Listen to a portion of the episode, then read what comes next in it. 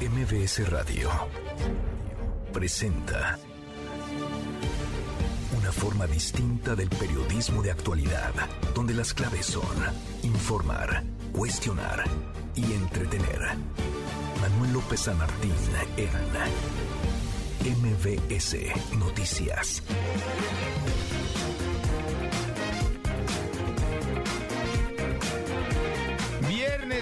Viernes, viernes 16 eh, de septiembre, por fin es viernes, viernes día de desfile militar, viernes de puente para los y las suertudas, la hora en punto movida muy movida esta tarde, hay mucha información. Soy Manuel López San Martín, gracias. Muchas gracias que ya nos acompaña, que van a estar como todos los días, como todas las tardes, todas las voces, 21 arengas ayer del presidente López Obrador desde el balcón central de Palacio Nacional, entre vivas y mueras, porque lanzó algunos mueras, la corrupción, muera el clasismo, mueran algunas cosas y vivan otras, vivan los héroes que nos dieron patria, viva la democracia, vaya, le puso de su cosecha el presidente el día de ayer, que volvió la gente a la plaza pública, volvió al zócalo capitalino, decenas de miles de familias que estuvieron ahí bailando, pero escuchando la música de los Tigres del Norte, después las arengas del grito, Posteriormente siguió la música un buen rato hasta bien entrada la madrugada. Tendremos la crónica, lo que ocurrió, lo que sucede justo ahora en este desfile, desfile militar encabezado por la Guardia Nacional, la Guardia Nacional que recién se incorporaría al ejército, a la Secretaría de la Defensa, quedaría ya supeditada a esta secretaría, a este cuerpo militar. Y a propósito, va a ser el lunes cuando se dictamine en comisiones del Senado la iniciativa de reforma para ampliar la presencia de las Fuerzas Armadas en las calles en tareas de seguridad pública hasta el año 2028. Mucho que poner sobre la mesa tarde, arrancamos con las voces y las historias de hoy. Las voces de hoy. Andrés Manuel López Obrador, presidente de México. Y si la ONU y los políticos de las principales potencias no fallaron en la responsabilidad de promover el diálogo entre las partes para resolver pacíficamente la controversia. Rosa Isela Rodríguez, secretaria de Seguridad Ciudadana. Hoy México tiene en la Guardia Nacional una corporación profesional, honesta y disciplinada, un cuerpo de proximidad ciudadana. Rafael Ojeda, secretario de Marina. Para la Guardia Nacional y las Fuerzas Armadas, el reto consiste en enfrentar los desafíos que en materia de seguridad nos aquejan como sociedad. Grito de independencia. ¡Viva la independencia! ¡Muera la corrupción! ¡Muera el clasismo!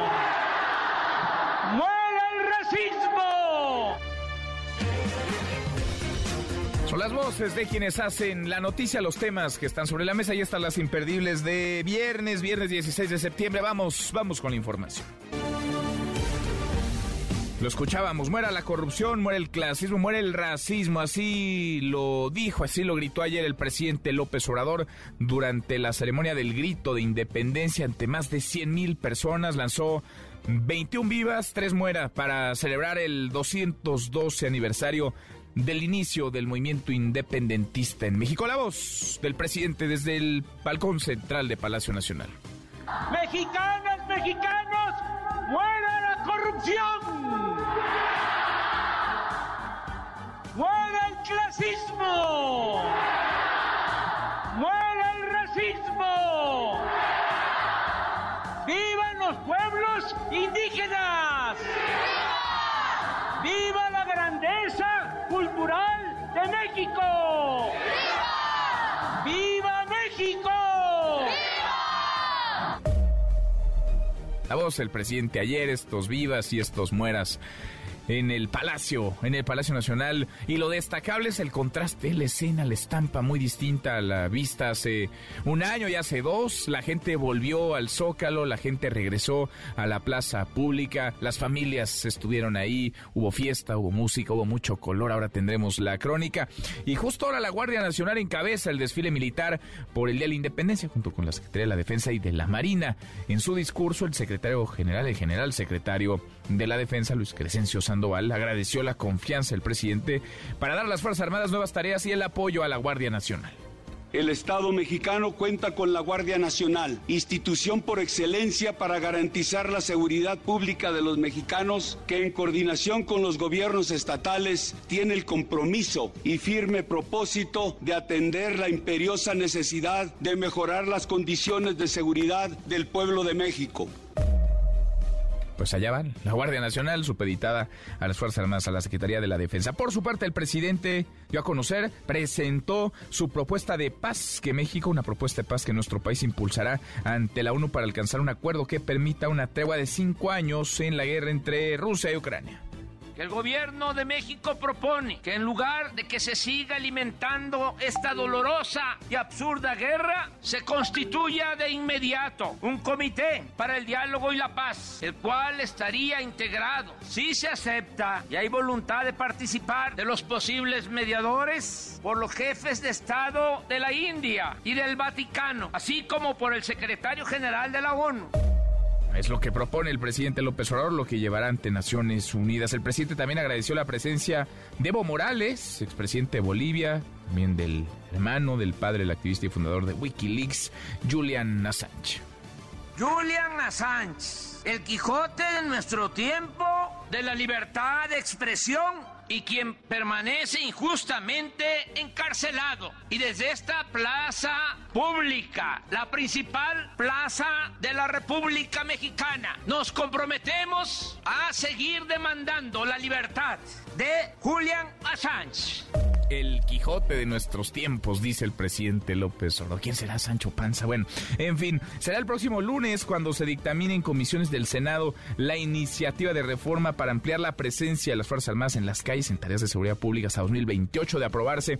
Pasaría al Pleno para su votación el martes. Se necesita el voto en pro de dos terceras partes del Senado de los legisladores presentes. A Morena no le alcanza. Morena y sus aliados necesitarían convencer a alguien más. En diputados quedó clarísimo que el PRI prestó, alquiló, rentó sus votos. Vamos a ver qué pasa en el Senado.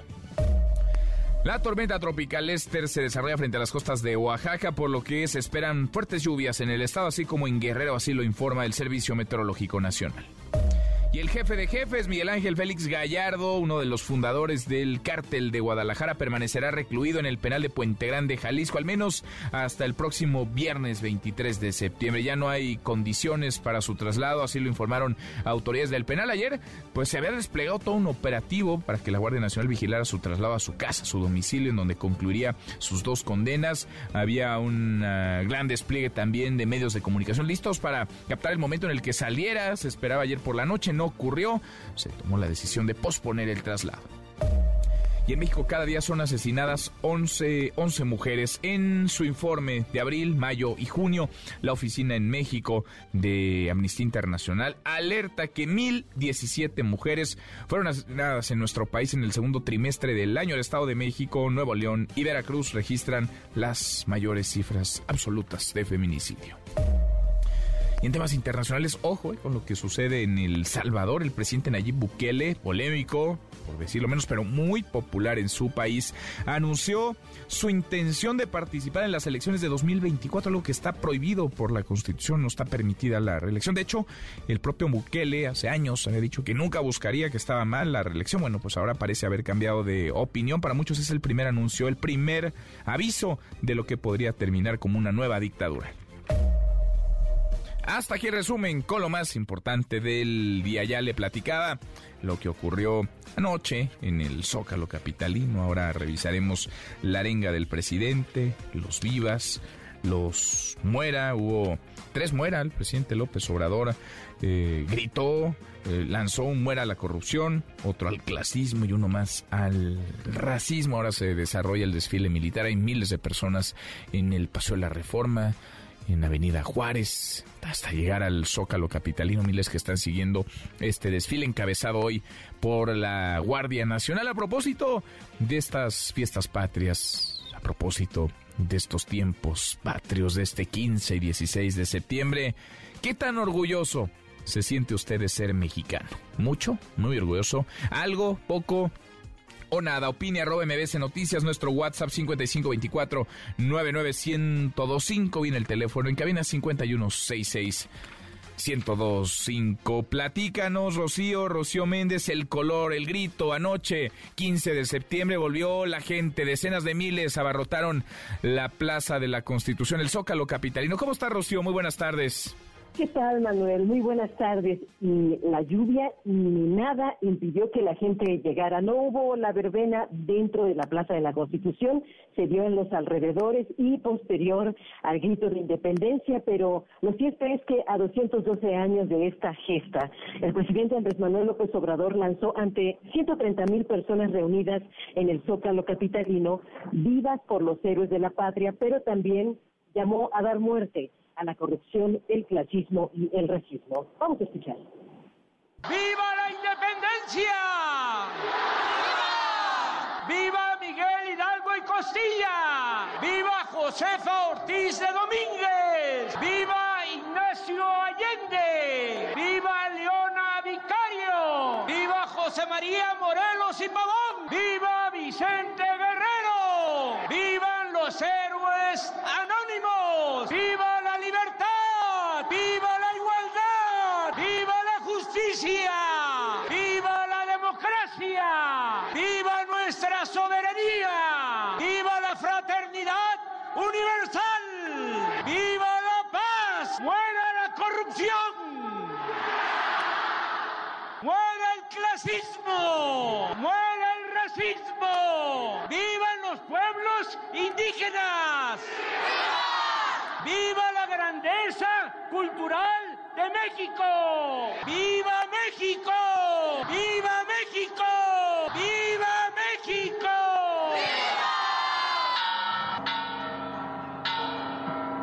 Manuel, al tañido de la misma campana con la que el cura Miguel Hidalgo llamó a la rebelión en 1810, surgieron diez minutos de fuegos pirotécnicos que miraron desde los balcones de Palacio Nacional el presidente de la República, su esposa Beatriz Gutiérrez. En la ventana contigua estaban los familiares de Julian Assange y Ernesto Che Guevara, además de los expresidentes de Uruguay, José Mujica, y de Bolivia, Evo Morales. Y en el último balcón estaban tres aspirantes a las presidenciales del 2024. Claudia Sheinbaum, jefa de gobierno capitalina, el canciller Marcelo Ebrard y el secretario de Gobernación, Adán Augusto López, quienes escucharon también un par de canciones de los Tigres del Norte junto con el presidente de la República antes de retirarse. Al pie del balcón presidencial Manuel también bailaban decenas de integrantes de las Fuerzas Armadas que están apostados en zonas de alto riesgo y que acudieron con invitación especial a esta ceremonia acompañados por esposas e hijos. Vamos a escuchar. Yo creo que es una bendición poder estar aquí. Muy feliz de estar con mi familia, ahorita estar afuera con ellos ya. Yo soy de Michoacán y él es de Puebla. Mucho orgullo porque pertenezco al ejército más que nada. Me fascina estar acá. Mientras te guste y valores tu trabajo es muy importante eso. ¿Por qué arriesgas la vida? Por mi familia principalmente. Pues es muy difícil. Se van y casi no están en casa, pero defienden algo bueno. Entonces hay que dejarlos ir y darles bendiciones. Claro, pero al fin de cuentas alguien tiene que hacer ese trabajo y ellos pues son personas pues muy valientes y yo estoy orgullosa de mi marido. ¿De dónde vienes tú? Del estado de Oaxaca. A grandes rasgos la verdad es un gran honor. Alguien tiene que hacer el trabajo de cuidar a nuestro país. Ya nos damos unas dos, tres bailaditas, pero volvemos a actividades normales y pues vamos a continuar bailando. ¿Te gustan los tigres? Ah, me gusta toda la música que sea norteña. ¿Tú de dónde eres? Jalisco. Pues desde chiquita siempre me han gustado la institución armada, mi papá militar, mi abuelo militar y ya llena de familia. Pues estuve en un enfrentamiento en Matamoros, Tamaulipas. Sí hubo muchos reconocimientos, sí tuvimos bajas, pero pues gracias a Dios estamos aquí. Mucho color, mucha gente, mucha, mucha celebración, mucha fiesta ayer por la noche en el Zócalo. Gracias, Rocío. Buenas tardes. Muy buenas tardes, una estampa que contrasta, insisto, con lo que vimos el año pasado y el anterior. La Plaza de la Constitución había estado sin público, no habían podido asistir las personas. Bueno, ayer se dejaron ir y en qué cantidad, ríos de personas. Ahí y en otras plazas públicas de la Ciudad de México y de buena parte del país. Después de la pandemia, ya parece que eso quedó atrás. Ahora, ahora volvemos a la normalidad, ahora volvemos a las fiestas. De hecho, por lo que vemos en el desfile justo ahora, a quienes marchan, a quienes participan, Vanguardia Nacional, Marina Armada de México, Ejército Mexicano, la Fuerza Aérea, lo hacen pues, ya sin el, sin el cubrebocas como en años anteriores a la pandemia. ¿Cómo va el desfile, el desfile militar Hatsiri Magallanes? Hatsiri, buenas tardes, ¿cómo, cómo estás? Hola, ¿qué tal Manuel? Muy buena tarde. Pues sí, nos encontramos aquí en las inmediaciones del Zócalo Capitalino, donde ya pues sigue desarrollándose este desfile militar con motivo precisamente del 212 aniversario del inicio de la independencia aquí en nuestro país. Fíjate que por primera ocasión pues se ofrecieron unos discursos por parte de los representantes de las instituciones que encabezan la seguridad aquí en nuestro país. Una de ellas pues fue la titular de la Secretaría de Seguridad y Protección Ciudadana justamente antes de que se diera pues este desfile de que arrancar este desfile militar alrededor de las 10 de la mañana empezaron este acto protocolario donde se emitieron estos mensajes. Ahí Rosa Isela Rodríguez pues afirmó que los tiempos de guerra han quedado atrás aquí en nuestro país sostuvo que el país no está condenado a la guerra, pero sí ahora está condenado a la paz. Previo precisamente a este desfile, la funcionaria pues habría estos discursos, eh, resaltaba justamente la labor de la Guardia Nacional, la labor que va a tener ahora la Guardia Nacional bajo el mando de la Secretaría de la Defensa Nacional, que dice se va a consolidar como la institución que va a proteger sin duda alguna a los ciudadanos. Vamos a escuchar algo de lo que dijo. Los tiempos de guerra han quedado atrás, porque México no está condenado a la guerra, está destinado a la paz. A casi cuatro años de la presente gestión, se trabaja con objetivos claros, con el uso de la inteligencia operativa contra la delincuencia y con el respeto a los derechos humanos de la Defensa Nacional, Luis Crescencio, eh, también emitió un mensaje, aseguró que las Fuerzas Armadas y también ahora la Guardia Nacional en sus funciones y en sus tareas siempre operan subordinados al Poder Civil representado por el presidente de la República. Vamos a escuchar algo de lo que dijo. En el cumplimiento de las múltiples misiones, funciones y tareas encomendadas, actúan en todo momento subordinadas al poder civil representado por la institución presidencial. Con esa misma convicción reafirmamos que nuestro proceder es y será siempre apegado al marco jurídico vigente, sin aspiraciones ni pretensiones de ninguna índole titular de la Secretaría de Marina, Rafael Ojeda, dejó muy en claro que las Fuerzas Armadas no buscan reflectores ni recibir aplausos y consideró que vale la pena sumar esfuerzos por el bienestar de la población. Vamos a escucharlo. Es así que Guardia Nacional, Ejército, Fuerza Aérea y Armada de México asumimos la noble misión de salvaguardar a esta gran nación. Somos Fuerzas Armadas congruentes de nuestras necesidades y que no buscamos reflectores, mucho menos aplausos, que hacemos lo que hacemos conscientes de nuestra responsabilidad y sacrificios que ello conlleva. Pues ahí están las diversas posturas, Manuel. Como invitados a este desfile, pues está el gabinete legal y ampliado, también están los presidentes de ambas cámaras, el titular de la Suprema Corte de Justicia de la Nación, la jefa de gobierno, Claudia Sheinbaum, y los expresidentes de Uruguay y Bolivia, José Mujica y Evo Morales. Este año la Guardia Nacional, como se ha dado a conocer, pues es la protagonista de este desfile para conmemorar esta independencia. Ahí el jefe del Ejecutivo pasó revista a cada uno de los contingentes presentes aquí en la Plaza de la Constitución, conformados por alrededor de 18 mil elementos del Ejército Mexicano, la Fuerza Aérea, la Marina y, por supuesto, la Guardia Nacional. El grupo de paracaidistas de la Guardia Nacional fue quien inauguró este desfile las aeronaves de las Fuerzas Armadas también se han visto presentes aquí en todo momento. Fue simulado un operativo antinarco por parte de la Fuerza Aérea y las Fuerzas Especiales.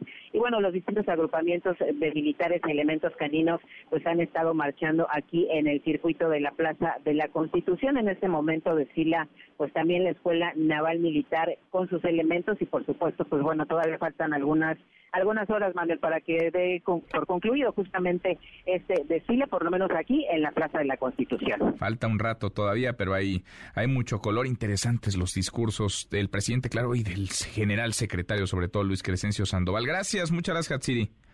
Buenas tardes. Muy buenas tardes, sobre todo por el rol que están adquiriendo, no de ahora desde hace tiempo, pero ahora con mayor potencia, con mayor fuerza, la Marina y el Ejército, las Fuerzas Armadas en nuestro país, y ni se diga el despliegue de la Guardia Nacional, la Guardia que quedaría supeditada como tal, cuerpo en teoría civil, un cuerpo de seguridad civil, a la Secretaría de la Defensa, al Ejército, al Ejército Mexicano. El color de este desfile, del desfile militar, la crónica, Alberto Zamora. Alberto, buenas tardes.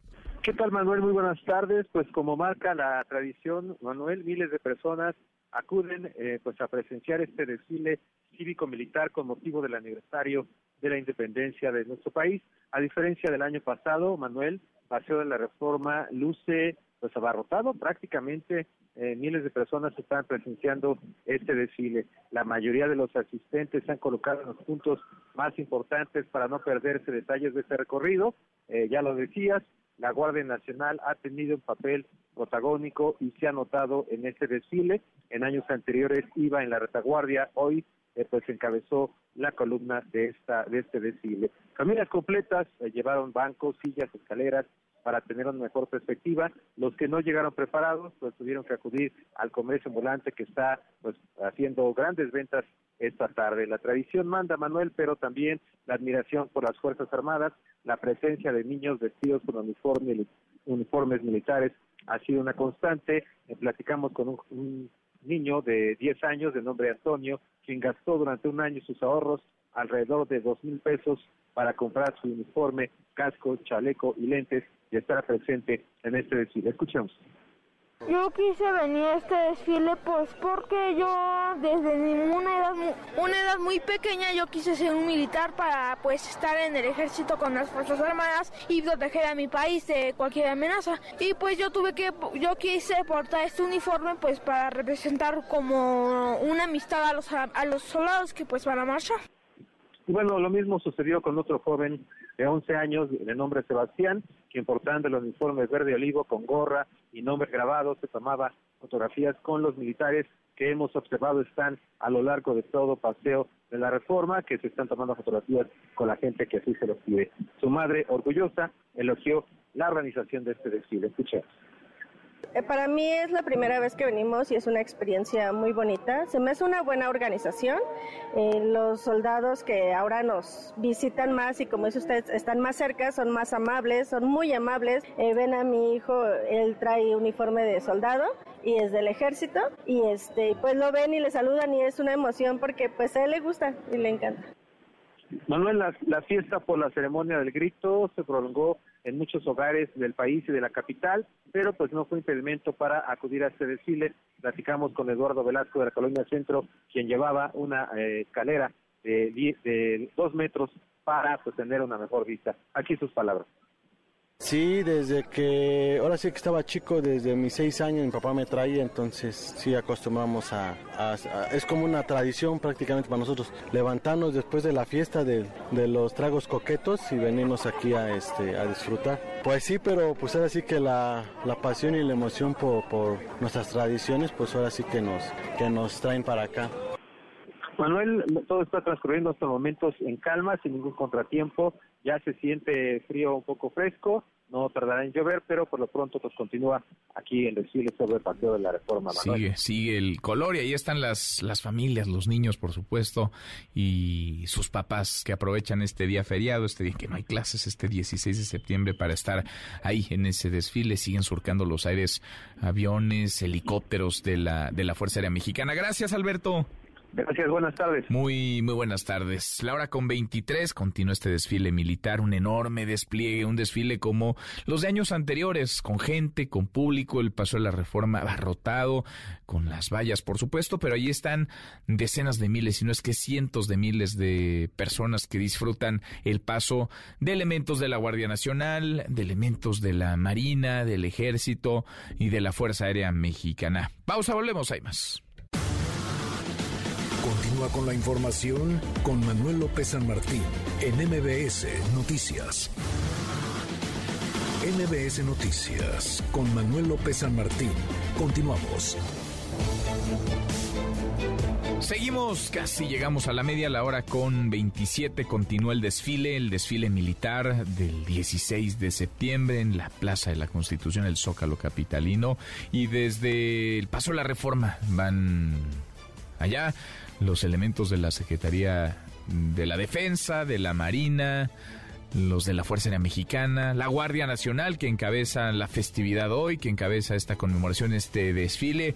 Ahí están y el presidente López Obrador junto con el general secretario de la Defensa Luis Crescencio Sandoval atestiguan y dan el pase de lista. Vamos a volver en unos minutos más hasta el Zócalo. Oscar Palacios, antes cuéntanos cómo está la ruta a propósito de Fuerzas Armadas, cómo está la ruta legislativa en el Senado para que lo aprobado en Cámara de Diputados la semana que termina esta semana que concluye pueda discutirse, pueda votarse y eventualmente avalarse que el ejército, que la marina permanezcan en tareas de seguridad pública hasta el año 2028. Oscar, ¿cómo te va? Buenas tardes.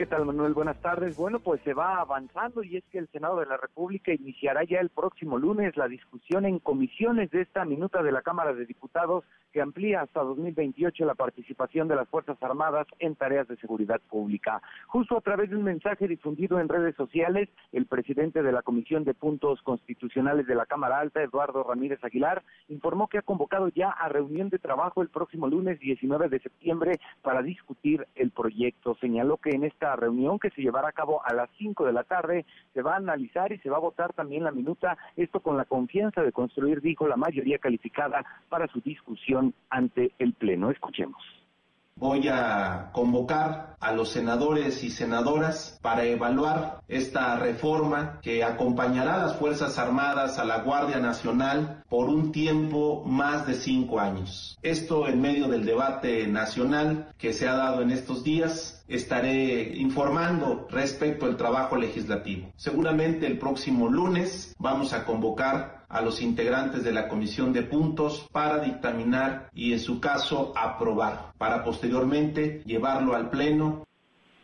Eduardo Ramírez Aguilar resaltó que trabajarán con el debido respeto, buscando, dijo, el consenso parlamentario, pero también particularmente pensando en el pueblo de México. Hay que señalar que al tratarse de una reforma constitucional, Manuel, la Cámara Alta requiere de mayoría calificada, esto es al menos 85 votos a favor para poder sacar adelante este proyecto enviado desde San Lázaro. Morena, junto con sus aliados políticos, el PT, el PES y el Partido Verde Ecologista, lograrían reunir 75 votos, por lo que, bueno, requerirán del apoyo de 10 legisladores más para poder avalar esta reforma. Manuel es el reporte. Buenas tardes. Gracias, gracias Oscar. Entonces la próxima semana arranca el lunes esta ruta legislativa en comisiones primero y seguramente la próxima semana misma, martes, miércoles quizá, estaría votándose y discutiéndose esto en el, en el pleno del Senado, a ver de dónde sacan dos terceras partes de los votos, a ver de dónde saca Morena y sus aliados a legisladores para construir la mayoría calificada. Gracias Oscar.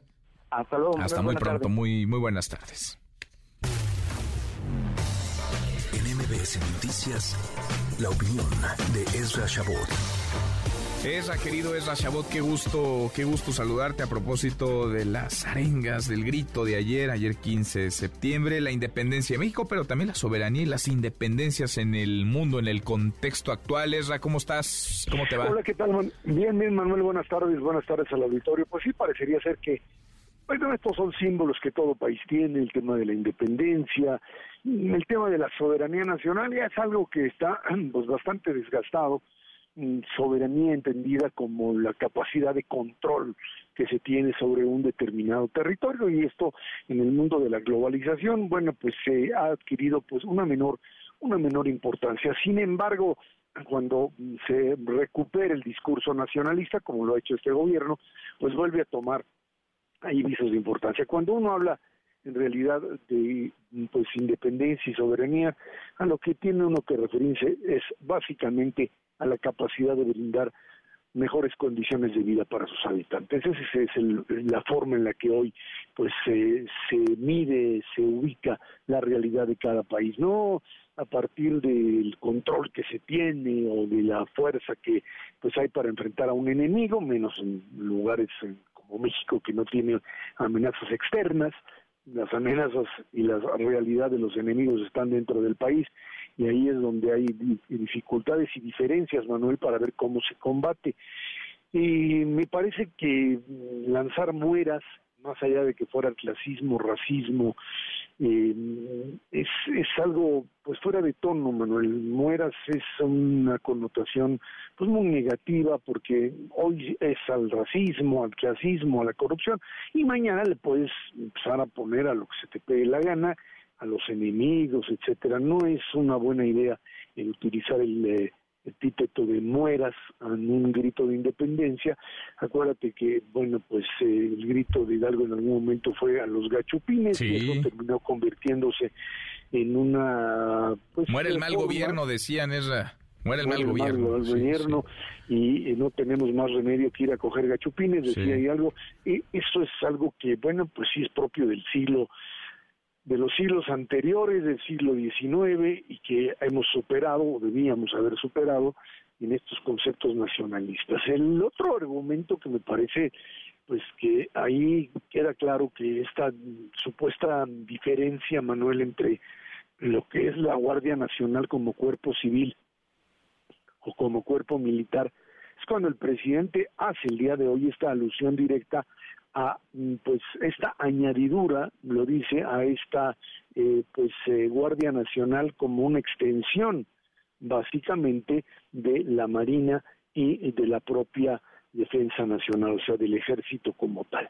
Eh, si nos atenemos directamente a lo que supuestamente se está legislando, pues es una subordinación que tendría que manejarse con algún tipo de matiz civil, para no contradecir la propia Constitución, pero ya de facto, como bien platicábamos en otras ocasiones, lo que se está legitimando es la narrativa del control militar sobre la Guardia, la Guardia Nacional, algo que pues tendrá que llegar definitivamente hacia la propia eh, Corte eventualmente o en el Senado de la República, cuando pues veremos la próxima semana, como ya lo decías, qué es lo que va a hacer fundamentalmente el PRI, que ha, dicho que no lo maneja, y el futuro de Ricardo Monreal, quien pues ahora sí que me parece que pase lo que pase, él sí va a tener que dar el grito, pero para un lado o para otro, porque pues ahora sí como el cohetero de todas maneras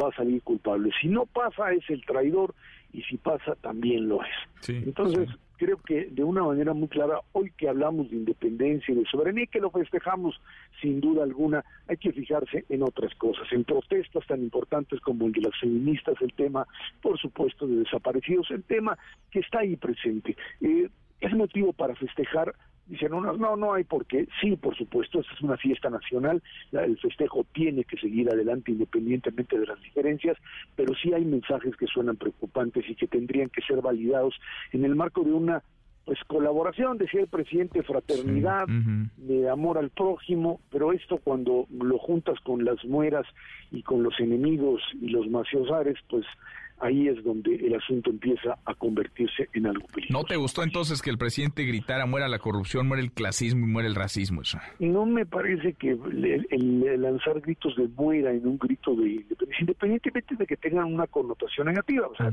muera el hambre, muera el, sí, pero el, concepto de el muera está ligado a una visión muy reaccionaria. El grito de los fascistas era viva la muerte así era como me encabezaban en esta exaltación de la muerte. Mencionar y lanzar el grito de muerte, independientemente de lo que trates de matar, me parece en un grito de independencia, en un grito de unión y de solidaridad, no me parece que ponerlo en ese contexto negativo sea lo más apropiado. Y los y los vivas es viva la democracia, por ejemplo, viva ah, nuestra pues, soberanía, viva la fraternidad universal. Pues sí, lo que tú Viva la paz. Ese, ese, es el contexto. Ahí no puede decir nada y, y puede meter lo que quiera, como lo hicieron otros. Es, es, su, es digamos, eh, su aportación, la idea no solo de recordar a los héroes, sino de lanzar un, un mensaje político que me parece totalmente legítimo. Le puedes poner los vivas a casi todo, te juro una tontería, pero puedes ponerlo a casi todo. La connotación del muera así no, no, no me parece lógico ni, ni, ni positivo en ningún momento. Bueno. Pero bueno, ahí estamos festejando hoy el 16 de septiembre. Bueno, oye, ¿cómo, cómo cómo lees esa, el discurso del general secretario Luis Crescencio Sandoval agradeciendo al presidente la confianza para dar a las Fuerzas Armadas nuevas tareas, el apoyo a la Guardia, a la Guardia Nacional? ¿Cómo leerlo en el contexto de lo que ya platicabas, de la aprobación en Cámara de Diputados, vendrá la discusión en el Senado de la ampliación de la participación de las Fuerzas Armadas en tareas de seguridad pública hasta 2028, de la supeditación de la Guardia al ejército mexicano? ¿Qué decir, Esra? Yo creo que es un finalmente un agradecimiento enorme al presidente que pues yo creo desde en las épocas pues, del general Lázaro Cárdenas no había tenido el ejército una consideración hacia las Fuerzas Armadas como la ha tenido el gobierno de López Obrador. Eh, el fortalecimiento de las Fuerzas Armadas eh, en el marco institucional, uno diría, pues es eh, algo loable, es finalmente un cuerpo importante, fundamental. Aquí se le han dado pues eh, atribuciones que me parece no son las propias de la de la de, los de los grupos o del aquel aquella instancia dedicada a defender al país pero finalmente lo que le está diciendo el presidente Sandoval es aquí estamos para defender y le está agradeciendo, por supuesto, el presidente, porque lo que han recibido en términos presupuestales, lo que han recibido en términos de responsabilidad, eh, de seguridad y responsabilidad política, Manuel, no lo han tenido, están, han elevado a las Fuerzas Armadas a niveles que no se tenían desde que se da el paso con el licenciado Miguel Alemán, de la Camacho Alemán, del paso de los generales al paso de los licenciados, a lo que sería pues este México de la institucionalización civil.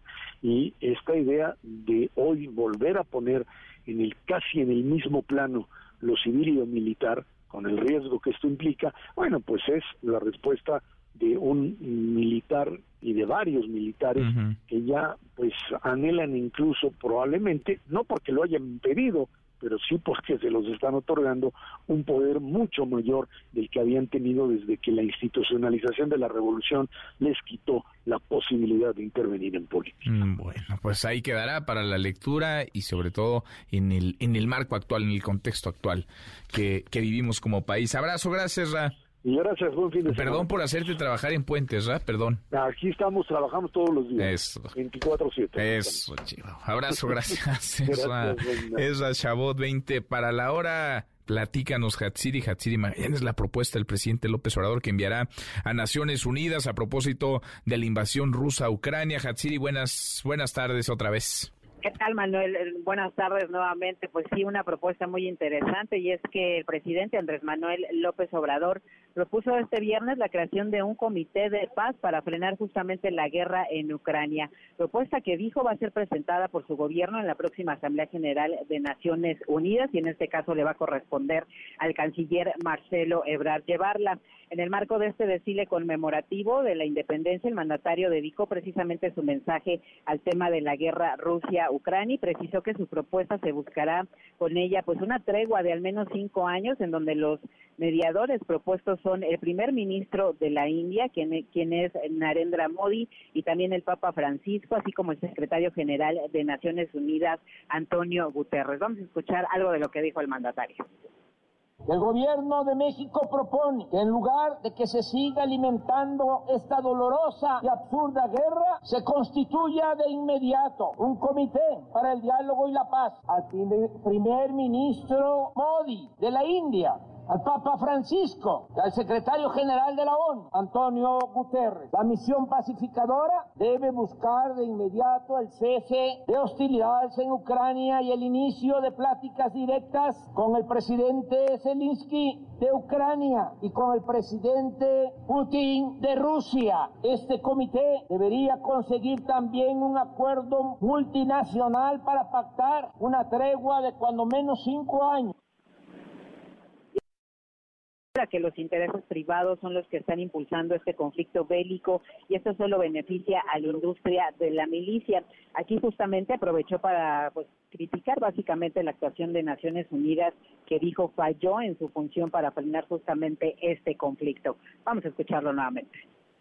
La ONU permanece inactiva y como borrada, presa de un formalismo y una ineficacia política que la deja en un papel meramente ornamental. Más reprobable aún es el proceder de las grandes potencias que de manera explícita o silenciosa se posicionan ante el conflicto solo para servir a sus intereses hegemónicos. No puede evitarse la sospecha de que aunque parezca perverso, esta guerra está siendo asusada por los intereses de la industria bélica.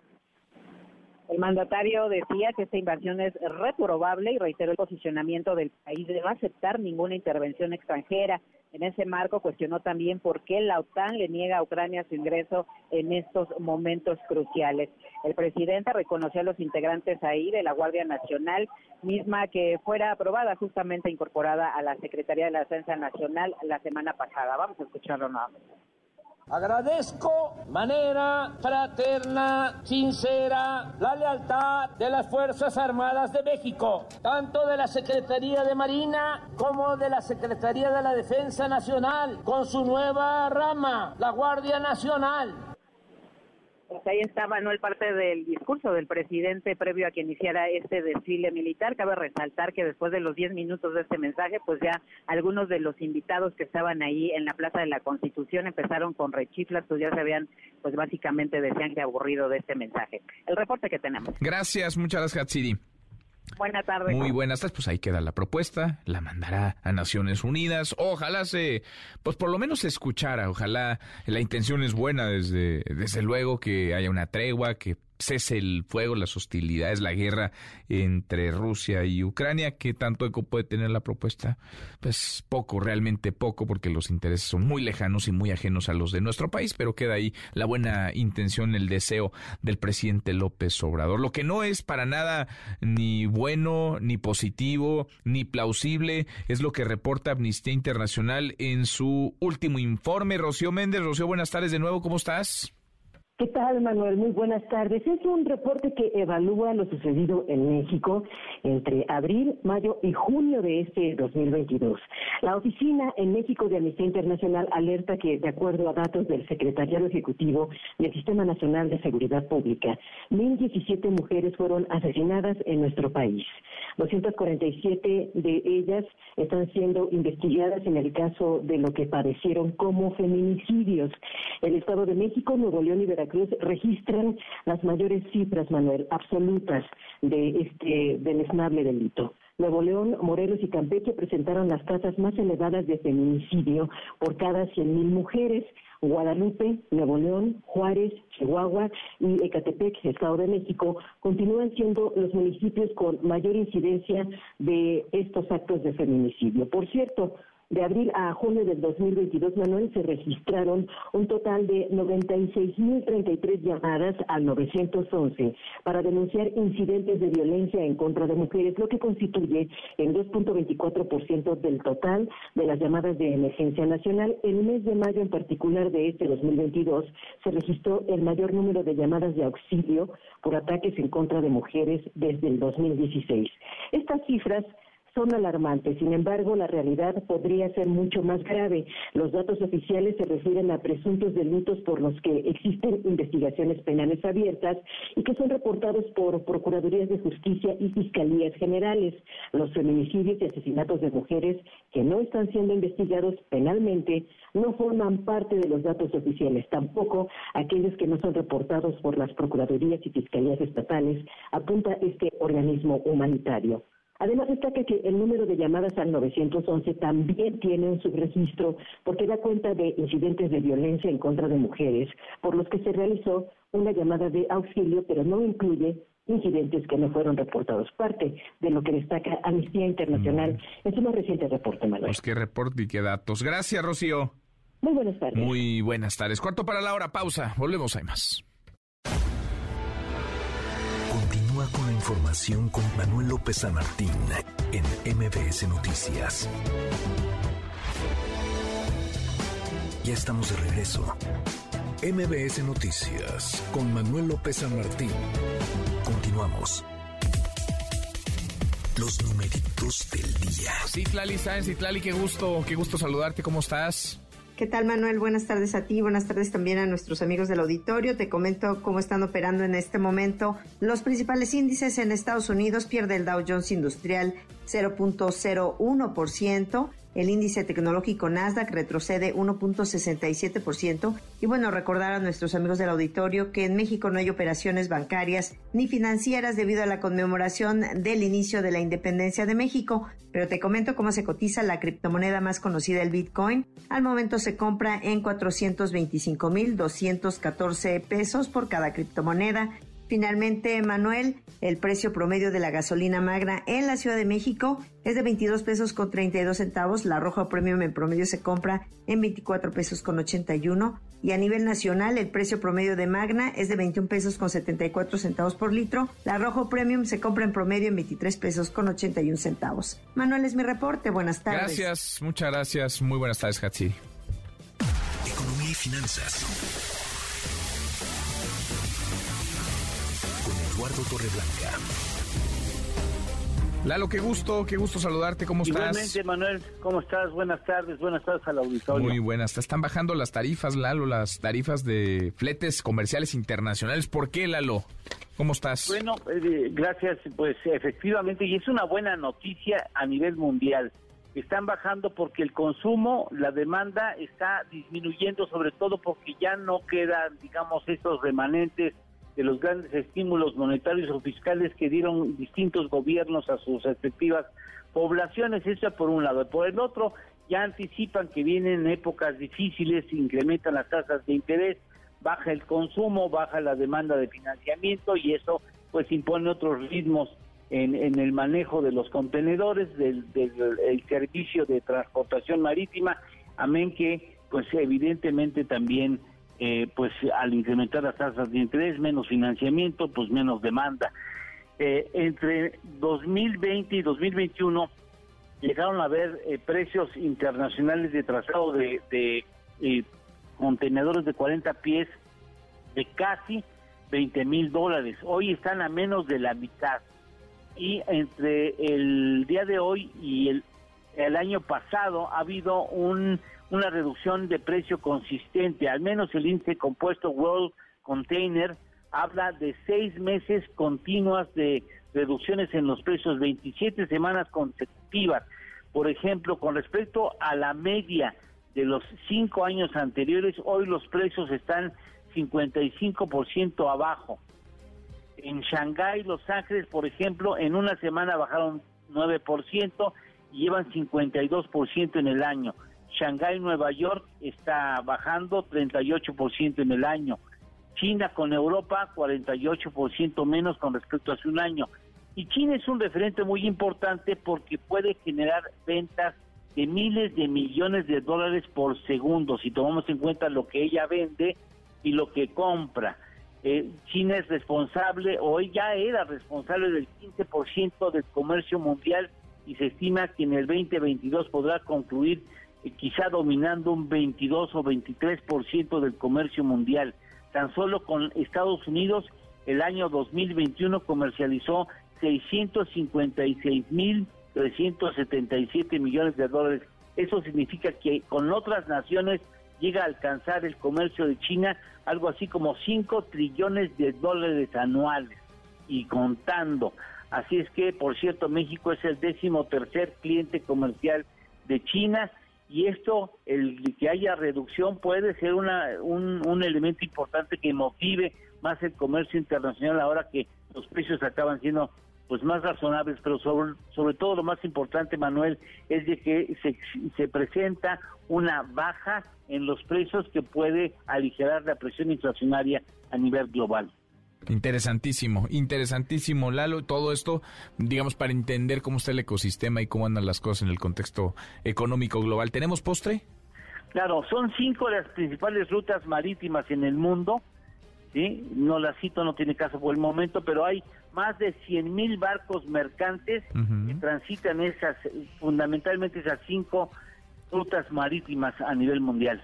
Cinco, cinco las principales. Cinco son las principales a nivel mundial y 100 mil barcos mercantes. Qué locura, qué cosa. Abrazo, Lalo, gracias. Igualmente, Manuel, gracias. Gracias, buenas tardes al Muy buenas tardes, buen viernes. Es Eduardo. Eduardo Torreblanca, 5 para la hora. Es viernes, viernes de impresentables con Erika Alcántara. Los impresentables. Gracias Manuel. Viernes de independencia y viernes de recordar grandes errores al dar el grito. Nunca faltan los que confunden a los héroes nacionales, como la alcaldesa de Mapimí en Durango, que hizo parientes a la corregidora Josefa Ortiz de Domínguez y a Morelos.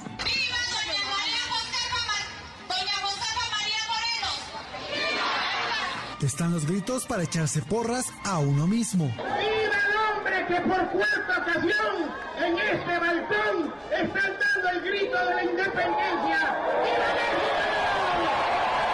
O los gritos para echarle porras al jefe. ¡Que viva el mejor gobernador de México, Jaime Bonilla Valdés! ¡Viva! ¡Viva la cuarta transformación de la República! ¡Viva! ¡Viva el mejor presidente de la historia! ¡Viva! ¡Que viva Andrés Manuel López Obrador! O este grito en San Luis Potosí. ¡Viva la patria! ¡Viva la ¡Viva la...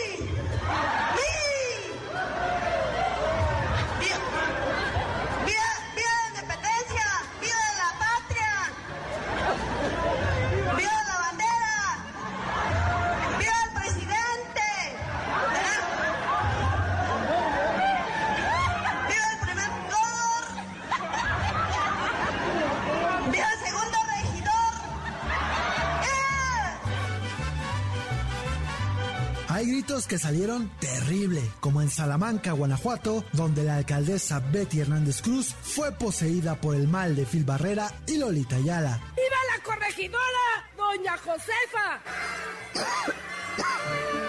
¡Qué malos! Le hubieran dado un tequilita. ¡Viva Guerrero! Borrachita de tequila llevo siempre el alma mía. Pero no se preocupe, alcaldesa. En el pasado hubo peores, como este hombre al que se le salieron los gallos mientras daba el grito en Etzatlán, Jalisco. ¡Viva México! ¡Viva! ¡Viva México! ¡Viva! ¡Viva México! ¡Viva! Pero definitivamente, este grito se lleva todas las palmas. Así grita un verdadero mexicano.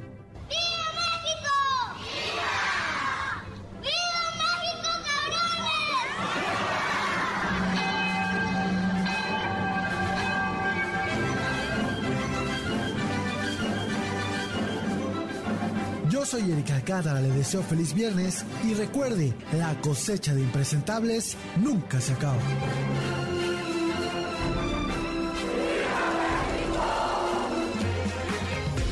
¡Qué joyas, mi querido Eric, Eric Alcántara! ¡Qué gusto! ¡Qué gusto saludarte! ¿Cómo estás? Bien, Manuel, aquí mira, escuchando viejos recuerdos de los gritos. cosa, qué barbaridad esto que escuchamos. Los peores momentos. No, no, no, los peores por muchas razones. A ver, alcaldes que se echaban porras a sí mismo algunos. Ah, sí. pues Viva sí. el, el hombre que por cuarta ocasión está dando el grito en este balcón, decía uno. Vivas inventados. Otros que cambiaron el nombre a los héroes patrios. Otros que de plano se pusieron como protagonistas y a otros se les fue la voz. Se les fue la voz. ¿Qué no se llama José, este, no se llama Miguel Hidalgo y Pavón? ¿No? ¿No era así el, el, el héroe de la nación? Es que ya es muy difícil dar un grito, mano. Qué O sea, barbaridad. Pero fíjate que extrañamente este año no hay. No, ¿verdad? No, este año sí Ahora se pusieron todos- a estudiarlos. Todos tuvieron un guion, se ciñeron al mismo y no se equivocaron. Eh, la verdad es que hay algunos que hicieron trampas, subieron ya videos editados para que Ah. no se hubiera no se viera ningún error, todo cuidado. En una de esas, en las próximas horas nos vamos enterando de alguna que otra puntada. que otra, que otra puntada, pero sí, ya, dar un grito es algo muy difícil, qué bueno que esta vez se lo están tomando en serio. Muy difícil. Tienen todo el año para practicar, todo el año para hacer su lista, todo el año para estar ensayando y que les es ayuden. un minuto, un minuto lo que tienen que hacer y se equivocan. no es, mucho, no es mucho, pero mira, algunos les cuesta trabajo. Pero bueno, ahí están los gritos y estamos elevando. Oye, y eso que no, pues, algunos que se les enredan la bandera, se les cae. ¿Te acuerdas aquel que tiró la campana, no? Se le vino abajo la campana. sí, sí, estaba tocándola con mucha enjundia, con muchas ganas, se le cayó la campana. Sí, ha habido, ha habido bastantes, bastantes episodios chistosos. La verdad es que pues nos reímos, pero, pero sí, esto de dar el grito es cosa seria, hay que tomárselo con pero este respeto. Año, este año bien. Pero este año, este año palomita para los políticos, este año hasta ahorita hasta a las 2, 6 de la tarde. No tenemos reporte de que algún político se haya equivocado. Entonces. 2, 6, ¿dónde dice 2, 6? Ah, sí, ahí dice 2, 6. No, son las 2 en punto, pero bueno, pues hay que ajustar este reloj. Ay, perdón. 2 de la tarde, sí, es cierto, 2 de la tarde. Perdón, es que sigo, sigo desmañanado, sigo desvelado. Desvelado de ayer. Estuvo de, buena. La, de la fiesta, de la fiesta, aunque no hemos comido pozole. 2 de la tarde, y no he comido pozole. Pues hay que entrarle, ya se, ya se hambre. Eric, gracias. Muchas gracias. Eric Alcántara, Loren Punto, pausa. Volvemos, hay más. Continúa con la información con Manuel López San Martín en MBS Noticias. Ya estamos de regreso. MBS Noticias con Manuel López San Martín. Continuamos.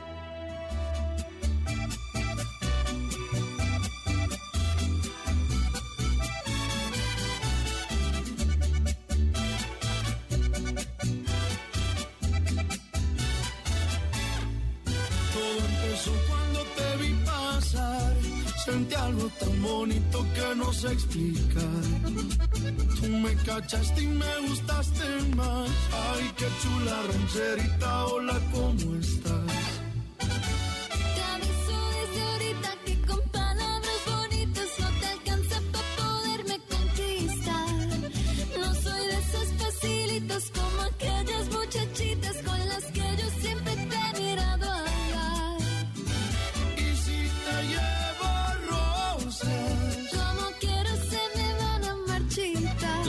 Cinco minutos, es viernes, por fin viernes, viernes de puente, además viernes 16 de septiembre, día del desfile. Revisamos las redes, cómo se mueven las cosas en Twitter. Caemos en las redes. Precisamente en el marco del desfile militar, el general secretario de la Defensa, Luis Crescencio Sandoval, lanzó un mensaje a quienes han criticado la participación de las Fuerzas Armadas en tareas de seguridad pública en el momento actual, en el momento en el que se aprobó hace un par de días en Cámara de Diputados la extensión del plazo hasta 2028 para que permanezcan en las calles y ahora se va a votar en el Senado la voz del secretario de la Defensa. En el cumplimiento de las múltiples misiones, funciones y tareas encomendadas, actúan en todo momento subordinadas al poder civil representado por la institución presidencial. Con esa misma convicción, reafirmamos que nuestro proceder es y será siempre apegado al marco jurídico vigente, sin aspiraciones ni pretensiones de ninguna índole. Eso decía el general secretario, sin mayor pretensión, el titular de la Secretaría de la Defensa, que ha hecho en los últimos días particularmente señalamientos, algunos calificarían de políticos, señalamientos firmes, digamos, sobre el, sentir y la forma de pensar esta realidad, el contexto de violencia y la participación que tienen las Fuerzas Armadas en la estrategia de combate al crimen por parte del gobierno federal. El presidente, aprovechando este desfile, puso sobre la mesa una idea, abogó por la paz mundial y planteó que enviará a Naciones Unidas, a la Organización de las Naciones Unidas, una propuesta para que se ponga, si no fin, sí una pausa, una pausa de años a la guerra, la invasión de Rusia, de Rusia a Ucrania. La voz de López Obrador.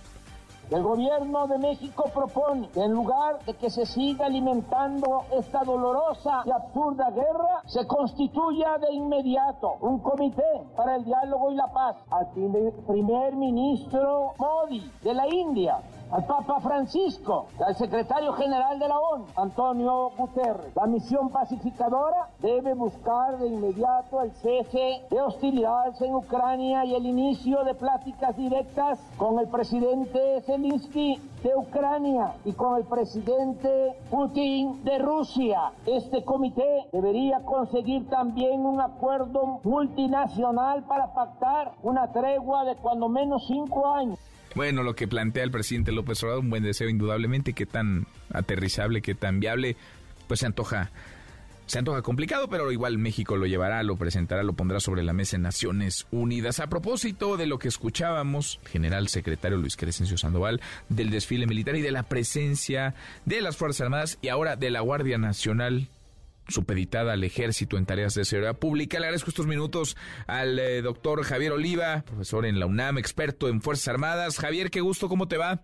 Muy bien, aquí terminando de asistir al, al desfile, porque soy un poco de rumor en la en la llamada, estoy aquí este, terminando, estoy en la plancha del Zócalo. En el, en el Zócalo veíamos un, un desfile pues eh, muy, muy vistoso, eh, miles, miles de elementos de las Fuerzas Armadas, de la Guardia Nacional encabezando este desfile. Eh, ¿Con qué, ya que estuviste ahí como testigo en primera, en primera fila, Javier, ¿con qué te quedas de este, de este desfile militar el del 16 de septiembre de hoy? Pues mira, con, primero con los dos discursos de, los de, tanto del secretario Ojeda Durán como del general secretario Sandoval González, en donde se habló de estar con México, de estar con la nación, de estar con la sociedad. Y yo creo, tomando un poco de distancia de las interpretaciones que se tenían del discurso del general secretario del Día de los Niños Héroes, eh, me parece que eh, fue lo primero que yo este, eh, noté. Digamos, digamos como una como una señal importante, ¿no? En ese contexto. Eh, lo, lo, lo, segundo es que eh, pues el contingente muy, muy numeroso que abrió el desfile fue de la Guardia Nacional. Según el comandante de la columna del desfile, fueron, eh, si no me falla la memoria, alrededor de 16 mil elementos los que desfilaron de las, pues ahora sí que de las, de las tres Fuerzas Armadas y de la Guardia Nacional, ¿no? Entonces fue, fue bastante largo porque además Además estuvo el discurso de la Secretaría de Seguridad, estuvo el discurso de los del almirante secretario, del general secretario y el del presidente de la República. Entonces este, empezó, empezó a las a las 11, bueno no, empezó como a las 10 con el pase de revista en la plancha de las tropas y terminó hace 15 minutos, ¿eh?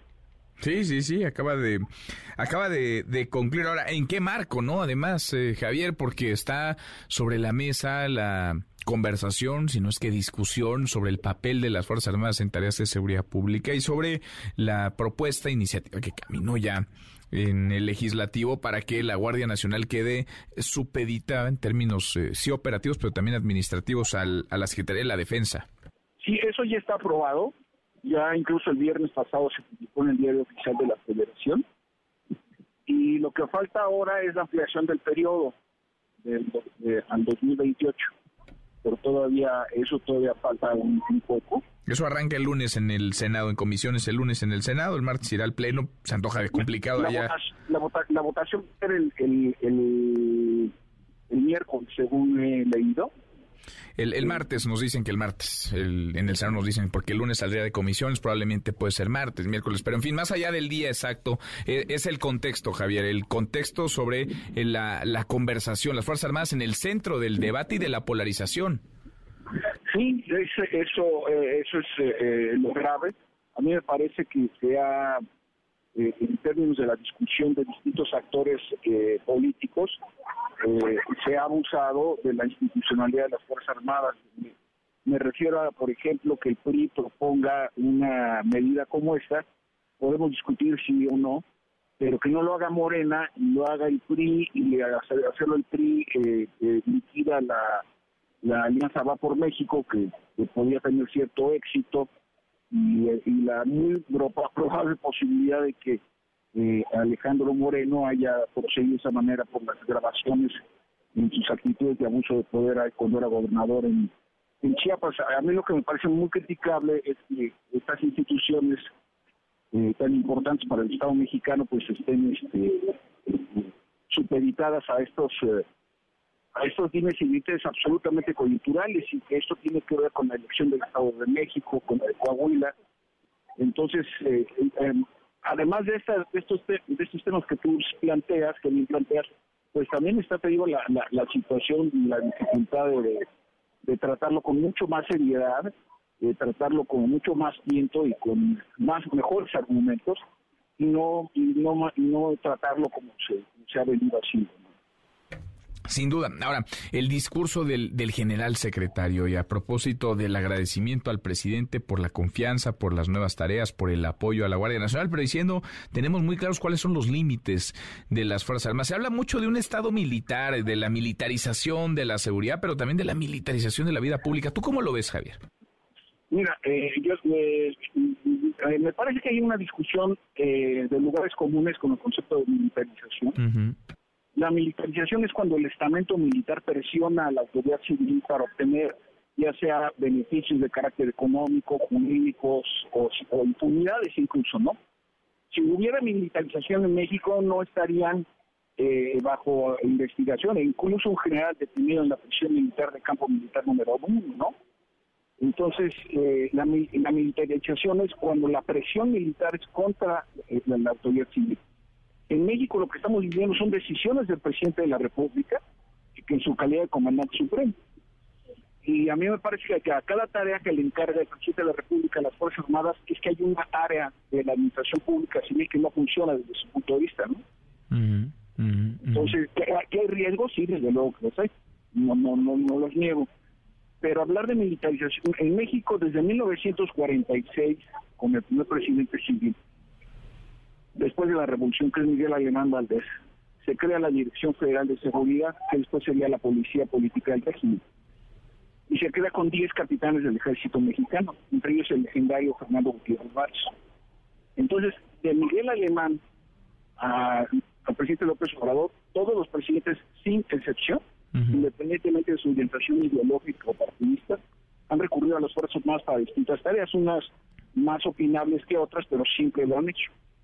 Entonces tampoco es una, una, una novedad, por decirlo así. Ahora, yo utilizo eh, eh, para mis análisis la visibilidad de las Fuerzas Armadas, pero es una visibilidad asignada por la autoridad civil, no por los propios militares, que ahí sí serían una militarización.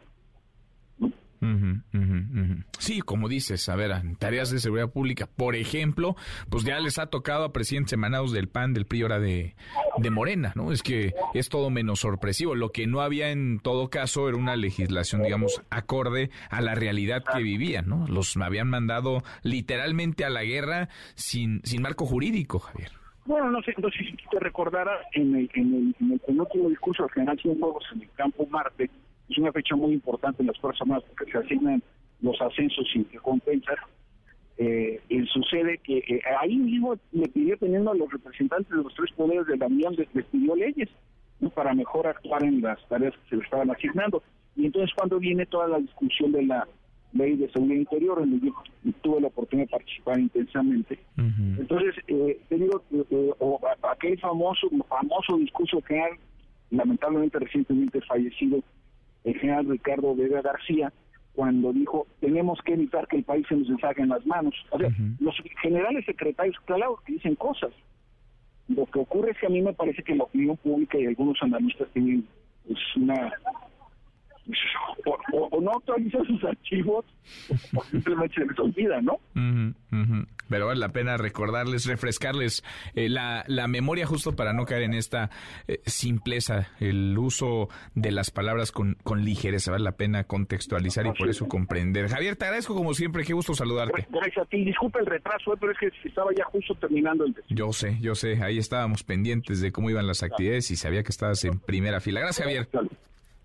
Es Javier Oliva, gracias, experto en temas de Fuerzas Armadas, profesor universitario, pues sí, así anda, así anda la conversación pública, así también la polarización, el ejército en el centro del debate, el ejército y claro, la Marina y por supuesto la Guardia, la Guardia Nacional. para algunos ayer fue noche de grito, de fiesta, de celebración, para otros fue una noche pues algo fría en el Torito. No pasaron el alcoholímetro. Adrián Jiménez, Adrián, buenas tardes, ¿cómo te va?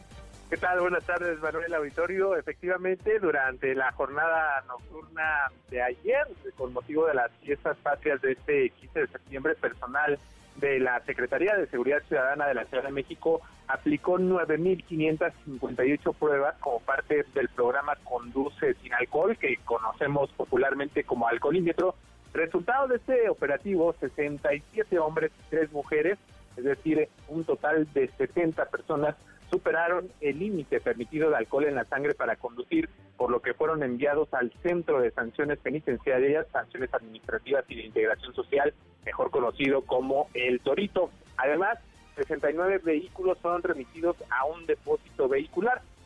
La Secretaría de Seguridad Ciudadana informó que entre el 12 y el 15 de septiembre se efectuaron 22.939 pruebas AlcoStop, esto es eh, lo que mide el ambiente al interior del vehículo, y 382 pruebas de alcoholemia, esto cuando soplan con el aire, lo que dio como resultado que 104 conductores superaran el límite permitido y 103 vehículos fueron remitidos a un corralón.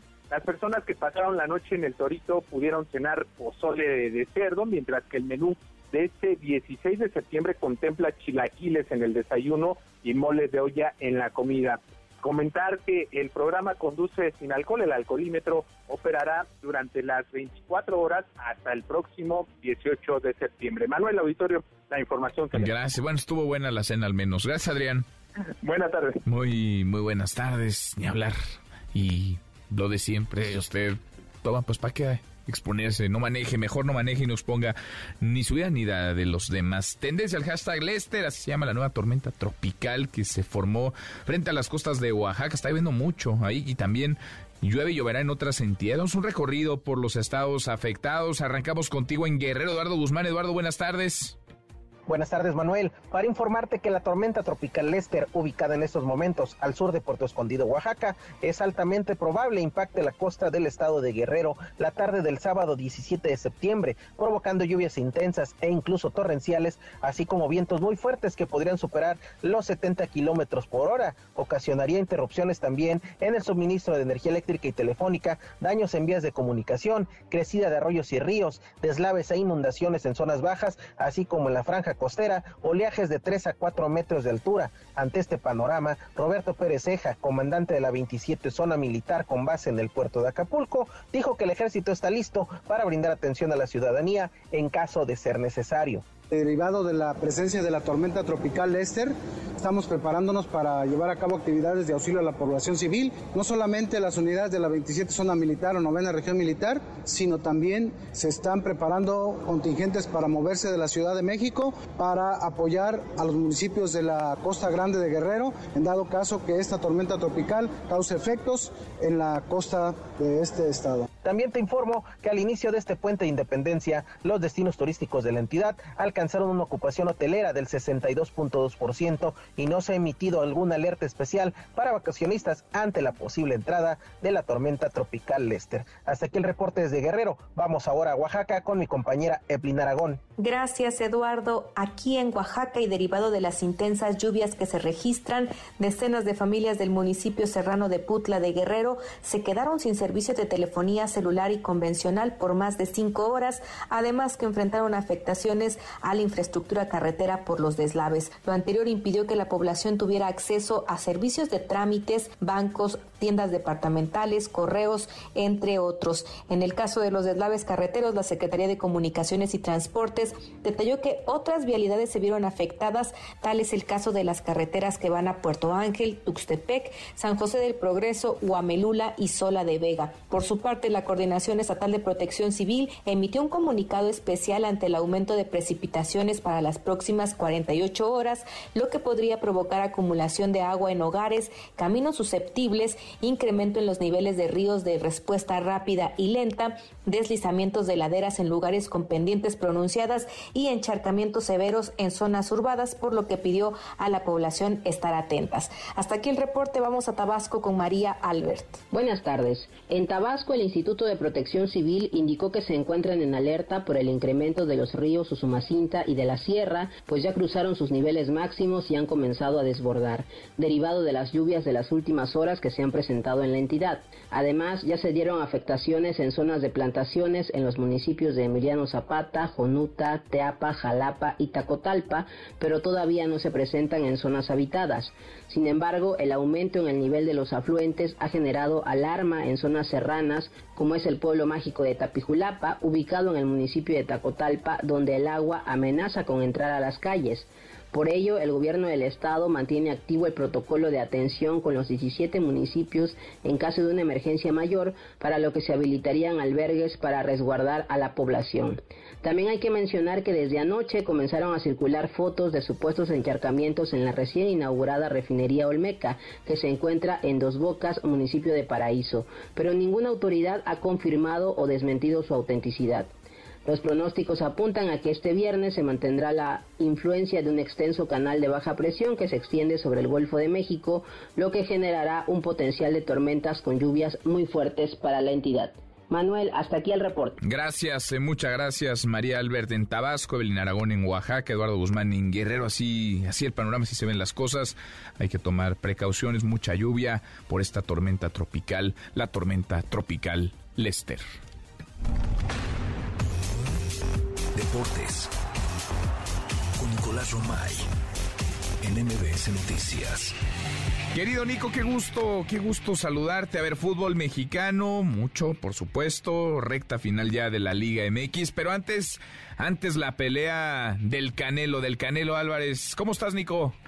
Querido Manuel, ¿cómo estás? Gusto saludarte. Buenas tardes para ti, para toda la gente que está con nosotros. Hay muchísimo que platicar, la antesala de un fin de semana que será espectacular, que será eh, brillante en materia deportiva. Si te parece, empecemos con box, con la pelea de Saúl El Canelo Álvarez contra Triple Por todo lo que representa este encuentro después de dos enfrentamientos, un empate en el 2017 y una victoria para el mexicano en el 2018. Se va a cerrar la trilogía, un compendio la verdad muy esperado eh, el día de mañana en Las Vegas, el evento que se empezará a las 8 de la noche. realmente la pelea, Manuel, va a ser a las 11 de, la noche, pero bueno, esperar que le vaya bien a Saúl el Canelo Álvarez por toda esta rivalidad que se hizo con Gennady Golovkin. Bueno, pues esperemos que la pelea el día de mañana esté a la altura de lo que significa y de lo que representa para para el Canelo Álvarez y para el boxeo mexicano porque definitivamente las expectativas son muy altas siempre que pelea el Canelo. Y hablando de fútbol mexicano de Liga MX, y si me lo permites, Manuel,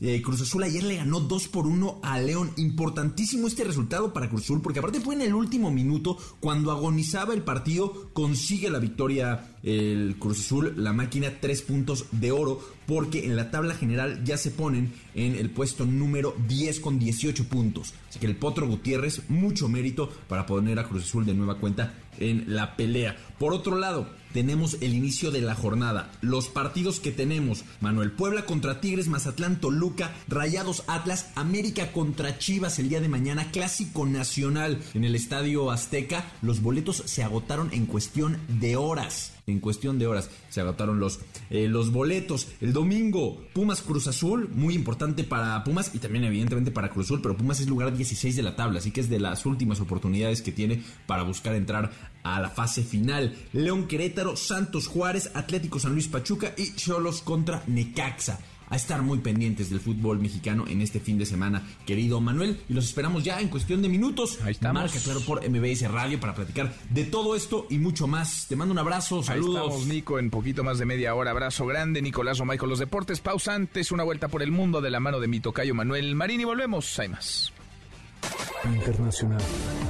Cada vez salen a la luz más pruebas de los crímenes de guerra cometidos por Rusia en Ucrania. En la ciudad de Sium, al este del país, se localizaron 450 tumbas, entre ellas una fosa con los restos de 17 soldados ucranianos, así como centros de tortura.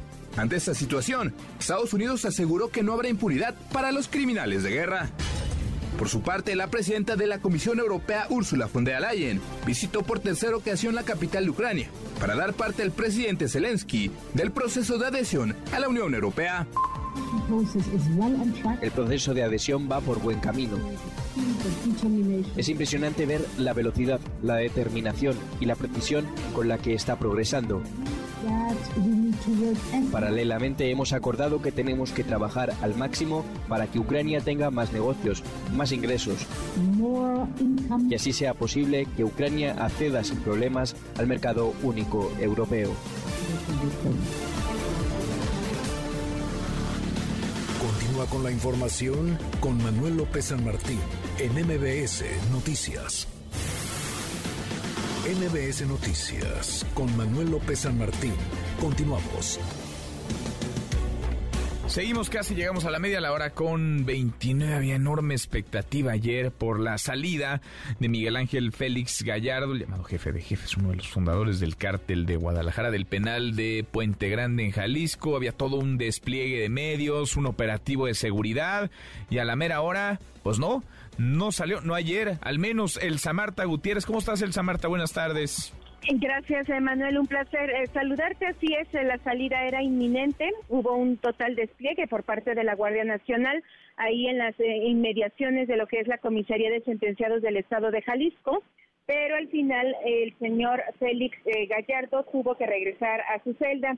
Eh, pese a todo este eh, despliegue, eh, hay una notificación que llega al filo de las nueve de la noche, donde el juzgado séptimo de distrito de procesos penales del estado de Jalisco, Manuel, le informa a las autoridades penitenciarias que la decisión de que él salga de la cárcel del fundador del cártel de Guadalajara se pospone hasta el día 23 de septiembre a las 18 horas. La razón que se argumenta en este documento es que no había suficientes elementos de la Guardia Nacional para movilizarlo al sitio del confinamiento, por lo que solicitaron una prórroga. Este argumento fue dado a conocer tanto por el responsable de reclusorios en Jalisco como por la defensa del capo. Autoridades penitenciarias descartan que el próximo día 23 pudiera surgir una nueva fecha para que Félix Gallardo abandone el reclusorio. Aquí la voz del director de Prevención y Readaptación Social de Jalisco, José Antonio Pérez Juárez. Se hicieron las pruebas, ustedes fueron testigos, el brazalete mostró su eficacia y después de horas de debate en mi concepto innecesario y fuera del lugar, el secretario da cuenta que el juzgado séptimo de distrito, a petición de la Guardia Nacional, quien manifestó que no tenía capacidad para hacer el traslado de Miguel Ángel Félix Gallardo al domicilio, solicitaba una prórroga Ahí está lo que dice el eh, funcionario. La abogada de Miguel Ángel Félix Gallardo, María Teresa Vallejo Pérez, acusó directamente a la titular de la Secretaría de Seguridad y Protección Ciudadana del Gobierno de México, Rosa Isela Rodríguez, de estar detrás de la decisión de posponer la salida de Félix Gallardo. Aquí la voz de María Teresa Vallejo. Llega la Guardia Nacional, se identifica y dice, cuento con todos los elementos, el equipo y ustedes me indican cuándo realizamos el traslado al domicilio. Pero como vivimos en un estado totalitario, la secretaria habla por teléfono que se suspenda la audiencia y a las 2 de la tarde del día de hoy presenta un escrito solicitando una prórroga que porque no cuentan con los elementos suficientes para un traslado. Y ella la responsabilizo y responsabilizo a todo México si se muere el señor Miguel Félix Gallardo. María Teresa Vallejo. La audiencia, Manuel, eh, que se llevó a cabo el día de ayer, solo tenía como finalidad colocarle este brazalete, incluso a las siete de la noche, eh, siete y media de la noche, mejor dicho, las autoridades realizaron una eh, prueba al dispositivo ahí, precisamente a las afueras de la comisaría de sentenciados, donde ya estábamos todos los medios de comunicación, fue a una distancia ya muy corta porque se supone que a esa hora él, saldría, pero eh, finalmente esto fue la decisión de la autoridad Y sobre el estado de ánimo de Miguel Ángel eh, Félix Gallardo, esto fue lo que comentó el responsable de reclusorios aquí en Jalisco. Pues yo considero que como todo ser humano, cuando tienes un revés que tú sientes que no tiene razón de ser, debes de sentirte un poco deprimido, pero nuestra responsabilidad y obligación como autoridad penitenciaria es tomar las medidas necesarias para que ese acontecimiento no vaya a acelerar el daño de salud que presenta Miguel Ángel Félix Gallardo. Ahí está, Manuel, en lo que pasó ayer en la comisaría de sentenciados del estado de Jalisco. Habrá que ver qué sucede el próximo viernes a las seis de la tarde, que se supone es la hora que ahora sí habrá de salir. Bueno, pues pendientes entonces de lo que suceda de hoy, de hoy en ocho, de hoy en una semana, el próximo 23 de septiembre. Gracias, muchas gracias, Elsa Marta. Al pendiente, buenas tardes. Muy buenas tardes, no sale por ahora entonces Miguel Ángel Félix Gallardo. Le agradezco estos minutos a Ricardo Ravelo, experto en temas de seguridad y narcotráfico, periodista. Ricardo, qué gusto, ¿cómo estás? Igualmente, muchas gracias a la orden. Gracias por platicar con nosotros. ¿Cómo ves la eventual salida de Miguel Ángel Félix Gallardo? Dicen en el gobierno el presidente López Obrador que tiene un, un sinfín de padecimientos, más de una veintena de padecimientos que está ya muy delicado y que prácticamente saldría a morir a su domicilio. Sí, bueno, esta, esta petición de Félix Gallardo lleva muchos años. Eh, yo calculo que pues, más de 10.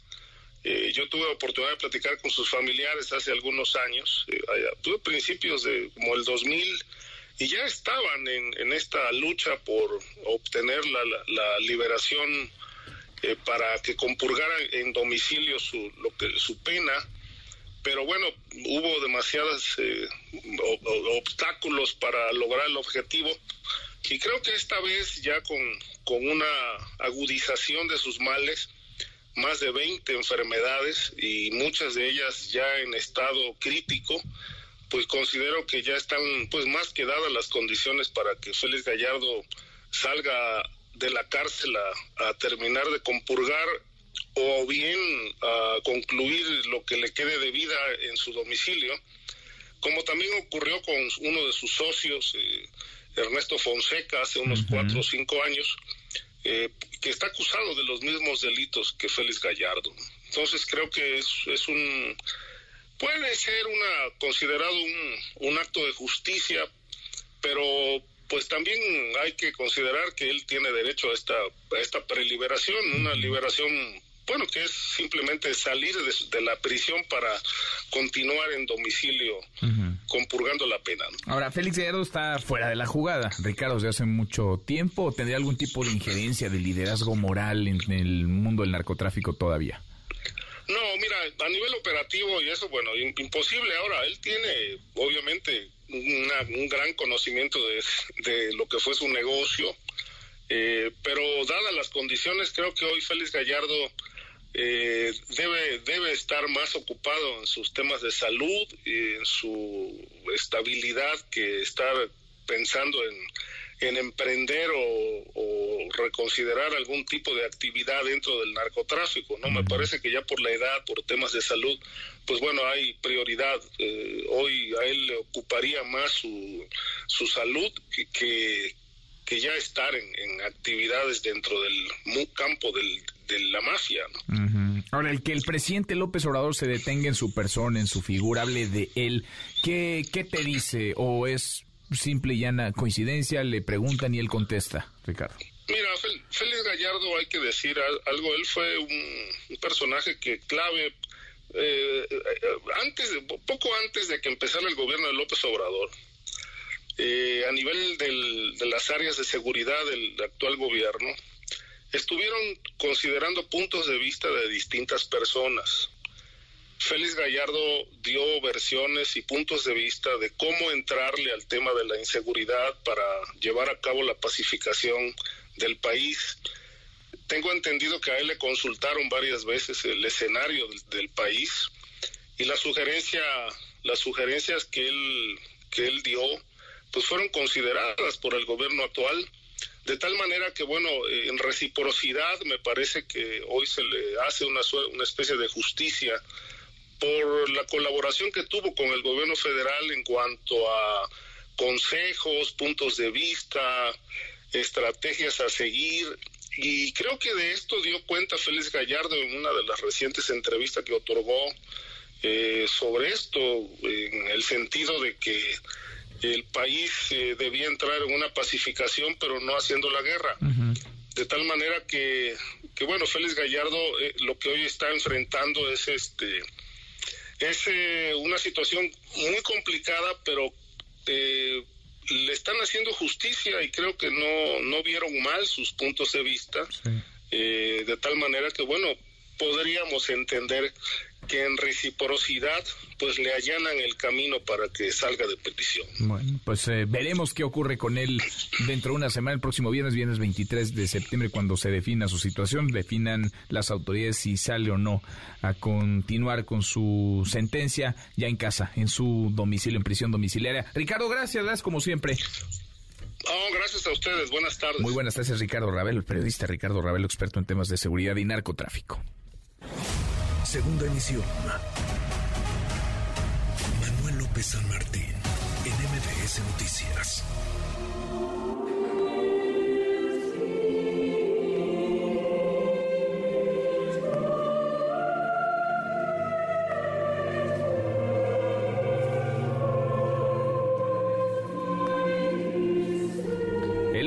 Este próximo lunes 19 de septiembre, en una ceremonia privada en el castillo de Windsor, la reina Isabel II será enterrada. Es el funeral de Estado. Irán para allá jefes de gobierno, jefes de Estado, representantes de prácticamente todo el mundo. Luciana Weiner, tú estás allá, tú sigues allá y parece que, pues, seguirás. Luciana, ya eres un poco, un poco británica, ya eres, ya eres eh, londinés o casi. ¿Cómo estás, Luciana Weiner? Muy buenas tardes, buenas noches para ti.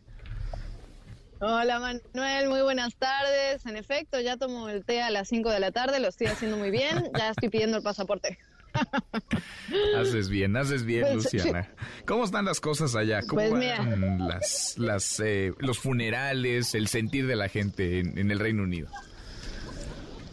Pues muy movidos, Manuel, desde esta mañana déjame contarte que a las 10 de la mañana la fila ya había tocado su punto máximo, el punto máximo que habían determinado las autoridades, por lo tanto se cerró durante seis horas esta fila para acceder a la capilla ardiente para darle, rendirle honores a la reina Isabel II, darle un último adiós. Se cerró la fila porque ya había recorrido de 8 kilómetros, la espera estaba más o menos en unas 12 horas hoy en la mañana, muy difícil la situación y por otro lado, como bien lo decías, están ya los preparativos para el funeral de Estado que será el lunes 19. Ya van dando cada vez más información. Sabemos que la carroza fúnebre va a salir del Palacio de Westminster a las 10 horas con 42 minutos tiempo local va a tardar unos ocho minutos porque lo cierto es que son casi 100 metros entre el Palacio de Westminster y la abadía, que es donde será el funeral de Estado. Empezará a las 11 de la mañana en punto, durará aproximadamente una hora. Y como ya lo decía, ya empieza toda esta parte de las confirmaciones por parte de los jefes de Estado y por otro lado los que no han sido invitados también, como el presidente de Rusia, el presidente de Bielorrusia, tampoco está invitado el presidente de Venezuela, ni de Siria, ni de Afganistán. Y de hecho, ya el Ministerio de Relaciones Exteriores de Rusia sacó un comunicado diciendo que le parecía absolutamente inmoral no haber sido invitados a este, a este funeral de Estado. Por lo tanto, muchas cosas están pasando por este lado. Hoy estábamos en la mañana en Green Park y por cierto, las flores y las ofrendas florales siguen y siguen llegando. Había miles de personas hoy en la mañana, muy difícil hasta caminar por el lugar. Y los ánimos, pues de emoción, de emoción en términos generales. Hoy nos tocó ver una pequeña, bueno, una protesta en realidad, un, un, chico un activista, un manifestante que cuando pasó el rey Carlos III, que estaba yendo hacia el Palacio de Westminster hace una hora aproximadamente, se quiso abalanzar sobre el auto, inmediatamente la policía lo detuvo, se lo llevaron detenido, se lo llevaron esposado, pero digamos que en términos generales, la gente que está en los alrededores, que es una cara de la moneda, por supuesto, está con mucha emoción y, y el lunes seguramente va a ser muy masiva la situación, la ciudad se está preparando, cada vez hay más bloqueos, calles cortadas, algunos medios de transporte que ya no llegan hasta este punto, hasta el centro de la ciudad, y así, así van las cosas, Manuel. Pues sí, todo, todo, la efervescencia, el sentir, y, y cómo tiene, ¿verdad? Una lógica, Lucía, en el que transcurran tantos días, porque, vaya, esto, mm, pues no es de un día para otro, tiene su tiempo, tiene su protocolo, eh, tienen sus formas cuidadosas de las mismas, la gente puede ir, estar, presentar sus respetos y después vendrá este enorme, enorme funeral y entonces pues ya se cierra ahí una etapa, se cerrará un ciclo y todo el reflector apuntará a Carlos III, al rey Carlos III, el hijo, uno de los hijos de la reina Isabel II, Luciana. Sí, en efecto, fíjate que este funeral abierto a la gente, abierto al público, tiene un sentido simbólico muy especial, tiene que ver con esta cercanía que la monarquía ha querido crear para con la gente.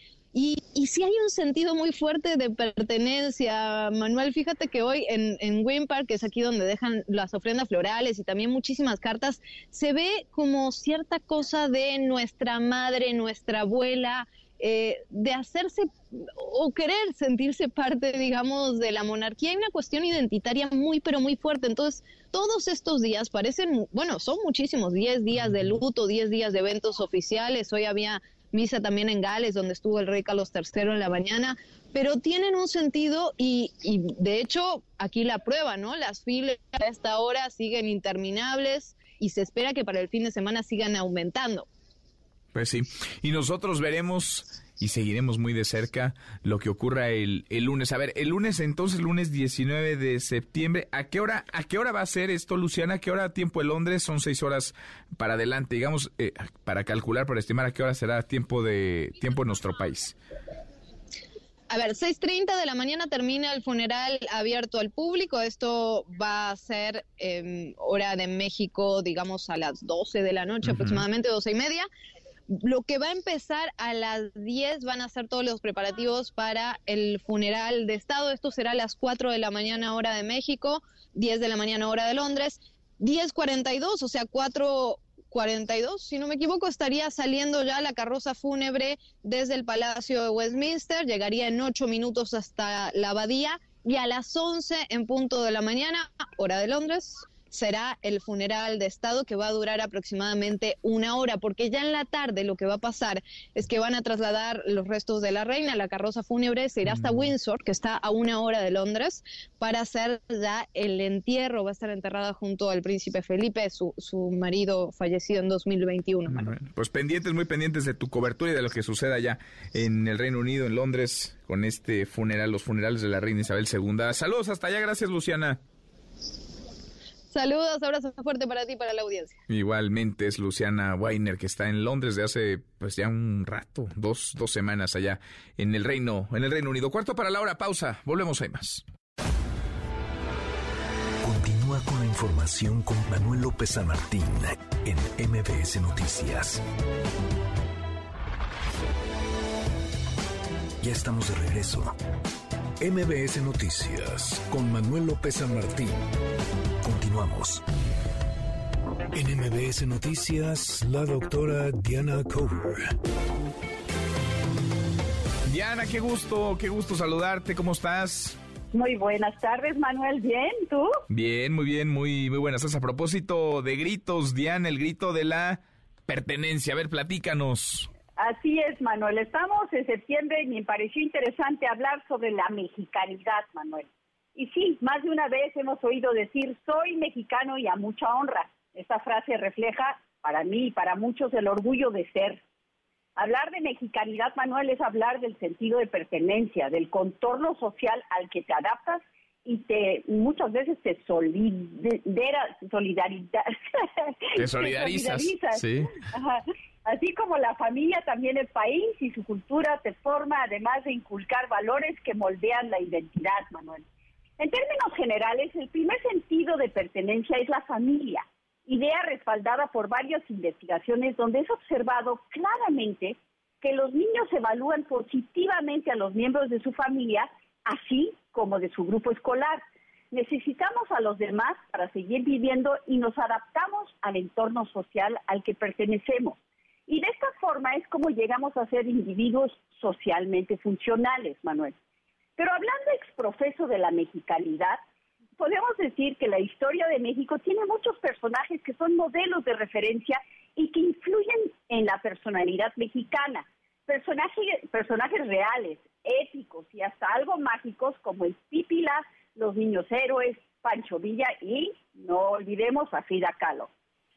Pero también e igualmente la imagen de la Virgen de Guadalupe forma parte de la identidad nacional. Basta con observar cómo los mexicanos en Estados Unidos y en todas partes la llevan impresa en su ropa, en sus gorras, cuadros e incluso pintada en la calle como graffiti. Por el otro lado, también las fiestas cívicas, como las que estamos viviendo en estos días, son otro elemento constructor de identidad. Y Fernando Vizcaína Guerra, investigador del Instituto de Investigaciones Sociales de la UNAM, afirma que los mexicanos tienen más sentido de pertenencia y orgullo nacional que en otras sociedades. No se trata de patriotismo, sino de la clara identidad de ser mexicano dentro y fuera del país.